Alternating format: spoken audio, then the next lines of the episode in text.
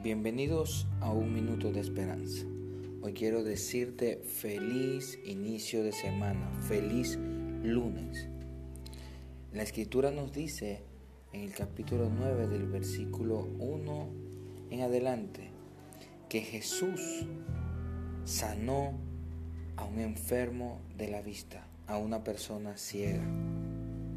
Y Él nos dice en el versículo 5, entre tanto que estoy en el mundo, la luz del mundo soy.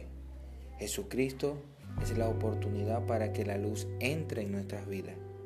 Ninguna tiniebla, ninguna oscuridad, ningún problema puede quitarnos el brillo radiante de un Dios que quiere guiarnos por el sendero de su vida. Así que cobra ánimo, cobra fe, cobra esperanza, porque con la luz de Dios todo se verá mejor.